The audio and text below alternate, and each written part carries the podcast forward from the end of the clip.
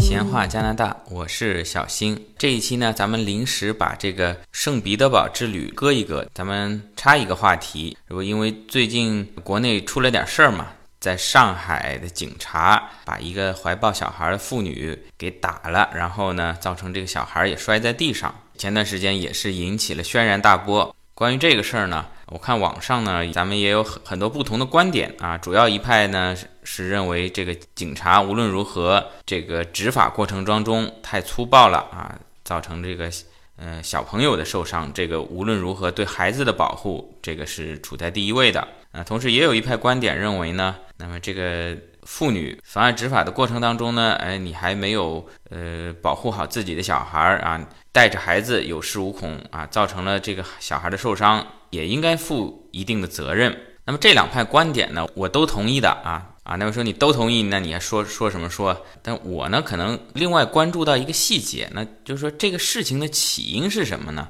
啊，这个事情起因呢，号称啊是这个警察呢在处理这个违章停车啊。但是没有看到这方面具体的细节，那具体怎么在什么路段，到底是什么时间可不可以停车啊？具体有怎样的违章行为？那这个妇女呢？她是是车主还是什么？从旁边经过啊？还是说人家马上就要把这车开走，你还非得把人家摁在那儿要开罚单啊？这个好像没有看到相关的报道。那出来之前呢，当时我在国内，在上海呢，也是。经常开车，那么就感觉啊，在咱们国内停车啊，具体呃很多道路啊，包括车位的设计啊，啊最早是没有考虑到咱们中国经济的迅速发展，这个私家车的普及，所以停车位啊也不论说设计的不合理啊，停车位呢呃也比较紧张。那么在路边停车呢，具体哪些路段可以停啊，哪些路段不能停啊？从我个人来讲呢，感觉有点无所适从啊。开到一个地方，这个路上到底能停不能停啊？也没有一个标志啊，还是说地上画了什么线不能停？更搞笑的事情呢，呃，是原来我在徐家汇这个地方上班嘛，就下面虹桥路地上呢，其实是画有这个停车的格子的啊。有时候你开车到那边啊，有一个收费大妈在这儿啊，收费啊，停一天多少钱啊？不开票多少钱啊？你停在这里啊？但是偶尔有时候你开过去呢，哎，今天哎感觉到挺幸运，大妈呢因为什么原因没来上班啊？赶紧停好，停好了，等到你下班回来一看呢，啊，罚单已经贴上去了，你就不知道这个地方人家是啊，这个我以小人之心啊，呃，是不是双方有配合的默契啊？啊，今天大妈没来上班嘛，就咱们警察叔叔来上班了啊？你说这个地方到底可不可以停啊？如果说不能停，那平常这个。地上画的车位，这个大妈每天是来收费，这个是有什么依据？那么你说如果可以停，那么这一天你为什么又来贴罚单？这个是在国内咱们停车很让人困惑的。那么这一期节目呢，通过这个事情，咱们就讲讲在加拿大平常停车需要注意些什么啊？给我的感觉啊，在这边呢，你任何一个在马路边上的，因为在加拿大大多数地方还是路边是可以停车的，没有问题的。但是你路边上任何一个位置都会有明确的可以停还是不可以停，或者说哪些车辆可以停，谁可以停，谁不可以停，呃，什么时段可以停，早上还是晚上可以停啊？最长可以停多长时间，都会有这个非常非常明确的规定啊。它甚至一一条短短的一条路上，为了标记哪些地方可以停，哪些地方不能停，在大概十几二十米的路段就插了三四块牌子。精确到每一个车位，具体可不可以停车？虽然看上去啊比较繁琐，但是呢，绝对不会给人这种模棱两可的感觉啊！你真的如果哪天被贴了罚单、罚了款，我绝对是心服口服，自己没有仔细看牌子。顺便呢，啊，咱们也把在加拿大自驾呃需要注意的一些非常重要的交通规则，有的是新的，有的是原来讲过的，再重复一下，念叨念叨啊。十一黄金周也要快到了嘛，可能相信很多国内的听友也有到加拿大来自驾的啊，借这个机会给大家再讲一讲。那么这一期节目的更新呢，也是迟了啊，原因是什么呢？原因呢，是因为这期咱们主要讲一些交通规则一类的信息嘛。那么有些东西呢，光凭我这一张嘴在这叨叨叨，可能大家听的就不是那么明确啊，云里雾里的。有些东西呢，包括交通标志啊这一类的，需要一个图片来配合。我一方面也是跑到外面啊，在马路上啊拍了很多的照片啊，配合今天的讲解啊。另外一方面呢，我想因为喜马拉雅的这个图文功能呢还不是最完善，另外在包括蜻蜓啊、像荔枝啊这些平台上面，图文信息的功能可能就更欠缺一点啊。所以我突然想起来，我这不。之前还申请了一个咱们闲话加拿大的公众号嘛，我把这个东西啊利用起来，很多之前关注我公众号的朋友可能也看到了，我发了两个草稿啊，发了两篇文章，就是说在加拿大自驾你需要注意的一些交通规则啊。那么因为原来也没有怎么写公众号的文章啊，好久没有写了啊，这次呢也做一个尝试啊，欢迎大家呢关注我这个公众号啊。闲话加拿大跟咱们这个名字一样，您搜公众号里面搜“闲话加拿大”啊，或者呢，您搜咱们拼音“闲话”后面加上英文的 “Canada”，闲话 “Canada” 也可以找到我这个公众号。今天这一期节目呢，可能您就不能一边做菜啊，或者一边开车的时候听了，您可能要打开这篇文章啊，对应着这个图片啊，咱们来讲解。那么这里呢，也拜托大家帮个忙啊，因为我我看了这个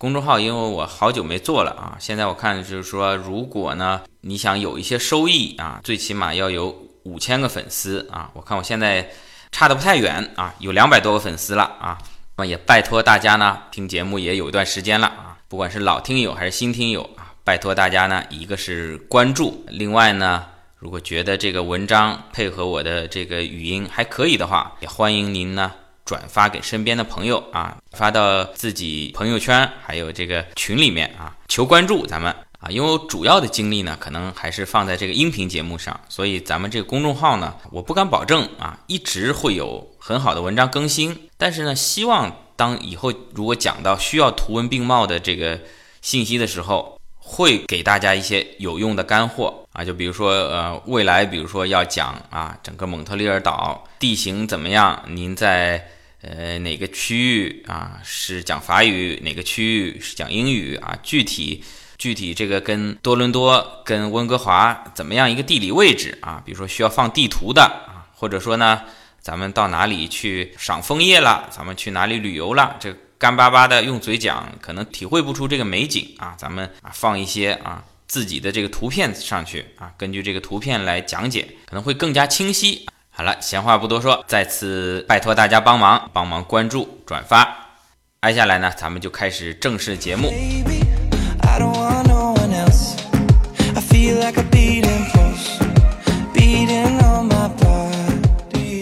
咱们跟大家介绍一下在加拿大。自驾的一些基础知识啊，确保您在未来呢来加拿大旅行的时候呢，如果选择自驾呢，能够安全、经济、快捷、很轻松。那么在加拿大呢，大多数交通规则呢，跟交通标记呢，和中国是一样的。比如说，大家都是靠右侧通行啊，红灯停啊，绿灯行啊，人行横道啊。啊，或者画一斜杠，代表禁止左转啊，禁止右转啊，禁掉头啊之类的啊，还有限速啊，因为加拿大跟美国不一样啊，加拿大使用的是公制单位啊，比如说限速 maximum 五十，那就是限速五十公里，不是五十英里。这些呢，我觉得都没有太大的不适应，咱们跟国内一样，遵守交通规则就没有问题。在北美呢，跟这个国内最大的区别呢，首先是一个停牌啊。咱们看下面这张图片啊，就是一个红颜色的八边形，然后中间呢用英文写着 stop，或者用法文写的阿嗨。那么在加拿大呢，您见到停牌呢就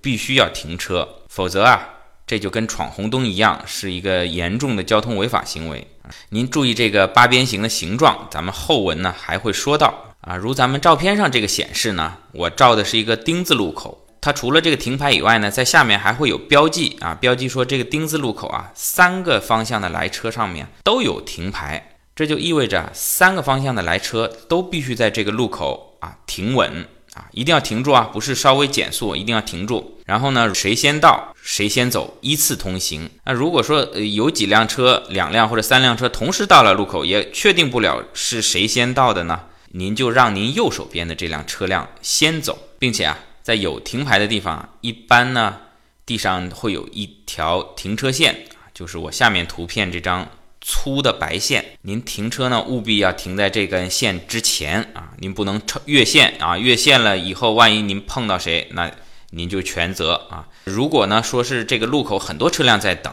啊，您在后面已经停过了，排队一二三啊，您排到路口的时候。啊，您依然要在这个白线这儿再停一次，不是说我之前前面有堵车的，我停了以后到白线这儿，前面的车走了，我就跟着也一直往前走，这是不行的，一定要在这个白线之前停稳。那么加拿大咱们都知道，到了冬天啊，大雪覆盖，你这个地上的白线啊，可能是看不清楚了。那在很多地方呢，重要的路段啊，它旁边会竖一块牌子，就像我下面这个图上写的，白颜色的一块牌子，上面写着 “Lini d a h e a 就是说。如果说英文就是 stop line 啊，翻译成中文就是停车线，画一个箭头啊，指示这里是停车线啊，您一定要在这条线之前要停住。但是这个停牌啊，咱们很多之前的公众号或者文章也都讲过，您一定要停。但是是不是遇到停牌以后，您停下来以后啊，就一定可以比后到这个路口的车先走呢？答案是。否定的是不行的，这点您千万要注意。您看我下面这张图，同样是一个丁字路口，我当时拍照是在车里面，我开车的这个方向呢是有有一块停牌，但是呢跟我交叉的这条路啊，人家是没有停牌的啊，这就意味着什么呢？我看到这个平牌以后呢，一定要停稳，停好以后呢，我要左右观察啊，看前面跟我交叉的这条路有没有车辆行驶过来。在一定要确保安全之后，没有车辆过来以后呢，我才可以继续行驶。这什么原因呢？因为对方的这个道路啊，跟我交叉的这个道路啊是没有停牌的。所以按照这边的交通法则的规定呢，如果你到了路口没有停牌，你一定不能减速，保持原有的车速，就飞驰而过了啊！不，不能说飞驰而过吧？根据它这条路的限速。啊，如果限速是四十，它本来已经开到四十，它绝对不会减速到三十来减速去让你啊，它一定会保持原来的原有速度通过的。这跟国内不一样啊，加拿大跟国内都是，咱们遇到红绿灯，根据红绿灯行驶啊，在没有红绿灯的情况下，国内咱们通常稳妥一点啊，要稍微踩一踩刹车啊，观察一下路口的状况啊，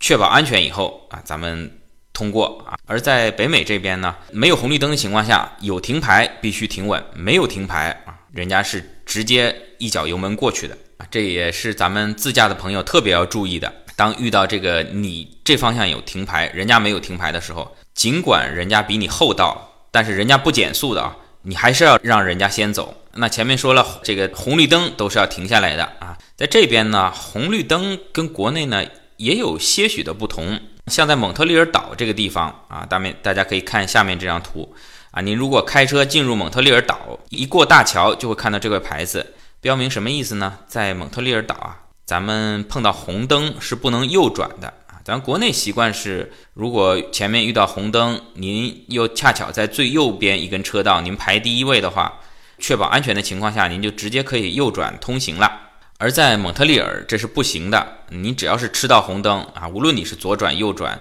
直行，您都要稳稳的停好，不能右转。而在加拿大其他大多数地方呢，跟国内一样，红灯呢还是可以右转的，只是规则呢略有不同。如果您是在红灯的情况下右转呢，您必须像刚才停牌一样停下来观察，在确保没有车辆的情况下，您才能右转，而不像国内，如果您是红灯右转的话呢。呃，您可以减速慢行就可以了，到路口不用停车。既然说到了红绿灯，咱们再给大家介绍一下这边红绿灯上特殊的一种，在蒙特利尔也很常见的是公交的白灯。咱们看这个图片啊，是一个白颜色的竖条。这张图片上旁边还立着一块牌子，写着这个大家都认识啊，这个法文跟英文是通用的啊，bus 法文的 bus，公交车直行可以先走。是什么意思呢？就比如说，大家红灯同样停下来了，当这个白灯亮起的时候，排在第一排的公交车可以先行起步往前走啊，公交优先啊，然后呢才会亮起绿灯，这时候所有车都可以走。目的呢，就是为了让排在第一排的公交车能够优先抢到自己合适的道往前开啊，体现了是咱们这个公交优先的原则吧。那其实，在加拿大其他地区呢，即使没有设置这个白灯优先呢。啊，你比如说你在左道，公交车在右道，同样绿灯起步的时候呢，啊，你还是要让公交车啊一个变道插在你前面啊，因为再往前开，可能右道有些是私家车停靠会阻挡公交车的路线，你必须是谦让，让公交车先走。如果你跟公交车抢道呢，这也属于是交通违法行为。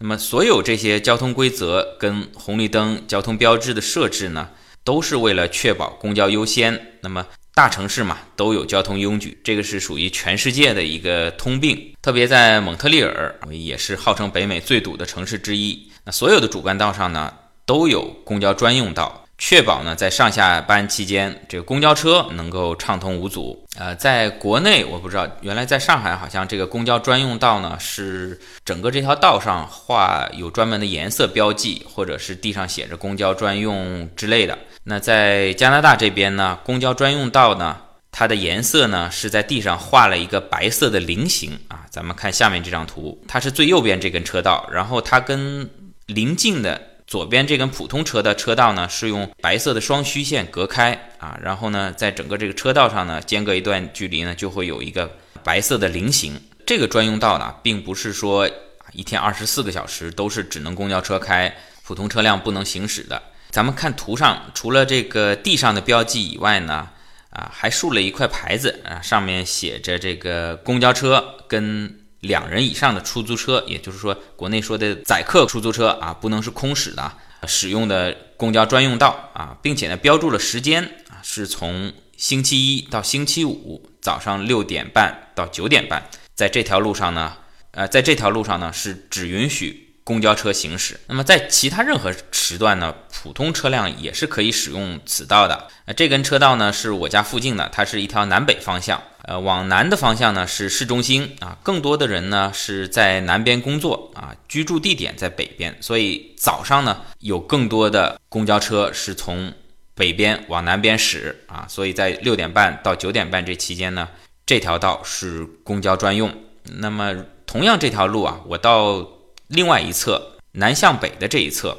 它也有一条公交专用道，但是它专用的时间呢，就是晚高峰的下午四点半到六点半，这样像一个潮汐的设计嘛，非常合理啊，既保证了在高峰时间啊上班跟下班期间啊公交车有一个优先的使用啊，又保证了其他时段呢，哎你这个路呢普通车也可以开，也不至于在公交车并不多的时候这条路闲置。还要值得说明的一点呢，啊，如果你从这条路交叉的一条小路啊转弯转过来，比如说右转弯，如果你本身就右道，再转过来也是右道，不就误闯入这个公交专用道了吗？那在这个情况下，其实呢，您要注意，在转弯之前，你要看这个提示牌啊。咱们下面这张图片也是我照的，会有一个黄色的牌子，它就提示了你，如果在这个路口呢右转的话呢。最右道是一个公交专用道啊，您在转的时候，您记住了，您直接转到第二根车道，不要转到最靠右边的这个车道。那么说到这个公交专用道啊，这个公交咱们叫 bus，那校车呢也也叫 bus，school bus，所以它校车在北美同样是可以使用这个公交专用道的。北美啊，普遍啊对这个校车啊，咱们是比较重视的。只要校车停下来啊，它后面这个灯啊就会闪烁啊，同时车上也会弹出一块停牌，就跟咱们前面看的那个停牌一样的八边形的红色停牌。这个时候，如果你的行驶方向是逼近这个校车的话呢，您最好就马上停下来啊。什么叫逼近？比如说你跟在它后面啊，驶向这个校车，你看它停了，你赶紧停。或者说呢，你跟它。对面行驶相向而行啊，看到他停了，这个并且这个停车牌放下来了啊，证明他要上下课嘛，接送小朋友啊，这个时候你也赶紧要停，说是距离九米还是多少米，但是反正你能看见嘛，赶紧停吧。就像我下面这张图片啊，大家看得到这个图片相当的模糊啊，因为我是远远的就停住了啊，如果我拍得清楚的话，我可能现在就没有机会坐在这儿给大家做节目了。因为这个冲撞校车啊，这个非常严重啊，比前面说的闯红灯这个扣分还要多啊。当然，你如果在远离校车的方向，你是不用停的。你比如说，你开在它前面，从后视镜里你看到它停了，你说我赶紧停吧，你没这必要啊。您您是远离它。还有一种特殊情况，就是说这条是一条大马路，中间啊有隔离带啊。这个时候呢，您跟它是相向行驶，另外另外一边，即便您逼近它，也可以不停的。啊，因为这个小朋友即便是乱跑，他冲过整个马路，再翻过隔离带来来跟您产生冲突，这个可能性是不大的。但是一定您记住是要有隔离带啊！如果这个马路中间没有隔离带，即便它再宽啊，您看见这个校车，如果您是逼近它的方向的话啊，它停了，您也必须要停。可以看得出来啊，这个校车它在停下来上下课的时候，它是拥有绝对的特权的。但是平时啊，它在这个路上行驶的时候啊，无论它里面有没有学生啊，是空驶的还是载客的，它是没有特权的。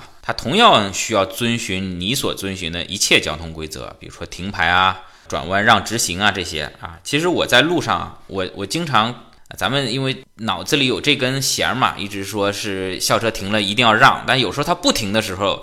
我下意识的也想让他。再说看着车上一群孩子嘛，啊，上学下学，这个心情也比较急迫。有的时候他要转弯的时候，我直行，我我可能会减速让他。但是我发现这边的校车啊，咱们驾驶员都是非常规矩的，他转弯你直行，你无论开得多慢，他都会让你，他会停下来等你。他是严格的遵守这边的交通规则，不像咱们国内啊。虽然说近两年啊也学了国外，咱们说国外有校车，咱们也搞校车啊。那这司机呢啊都是疯狂司机啊，本身的车况还有这个超速超载的这种情况啊啊也出了很多事情啊。在国外，我相信对这个校车司机的选拔跟培养，我。应该是有严格的筛选的，这个司机特别的规矩啊，不是说开着校车就有恃无恐的。那么说到特权呢，校车在正常行驶的是没有特权的，真正有特权的呢是那些闪着灯还能发出警笛的这个车，有这个白色的警车啊，黄色的救护车啊，在加拿大救护车是黄色的啊，还有这个红色的救火车、消防车。当它在闪灯的时候啊，你遇到它务必要靠边停车让行啊。当然，有时候他是在走最右车道，你你也可以往左边靠，停停下来让啊。很多情况下呢，他这个我发现啊，这个包括急救车，它在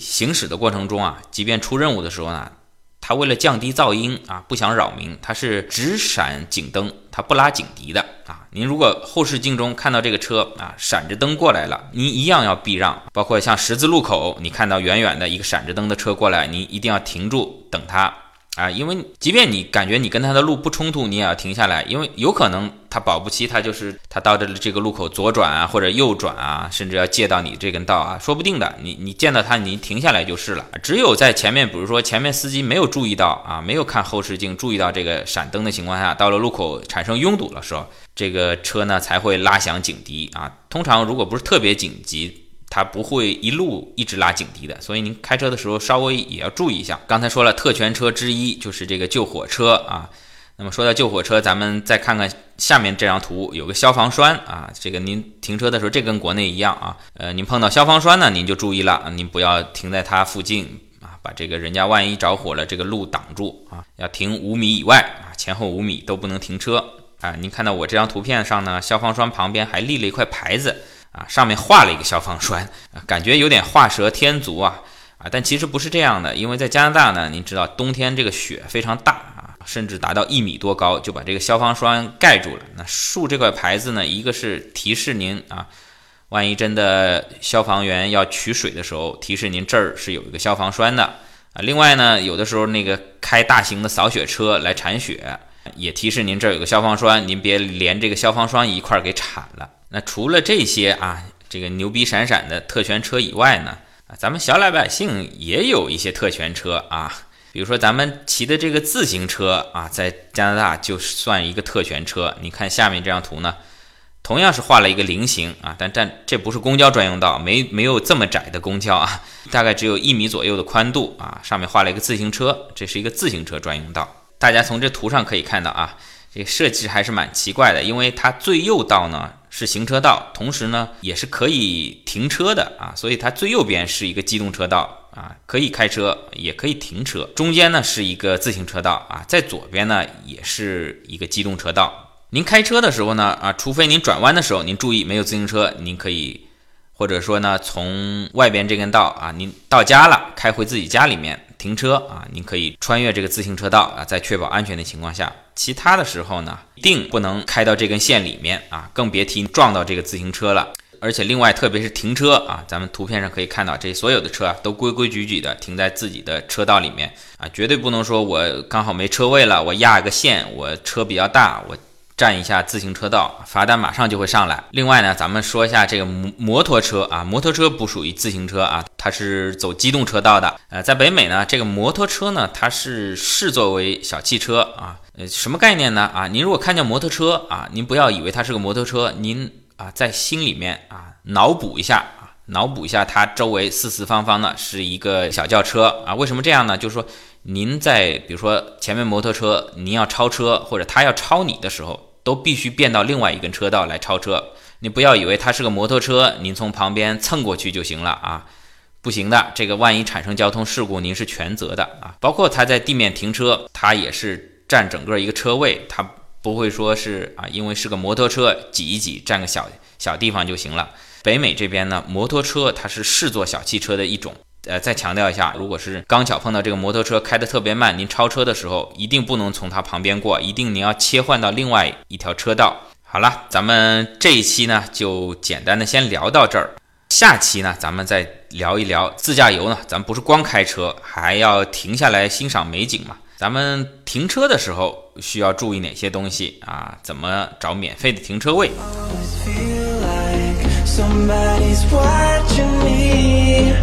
？Tell me when the lights go out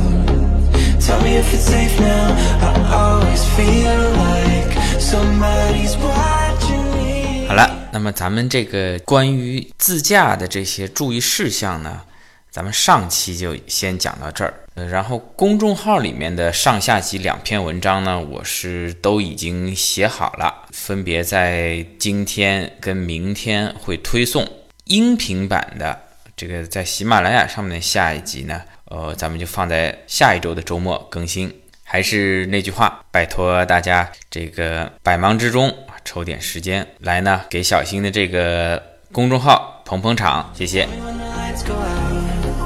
Tell me if it's safe now. Tell me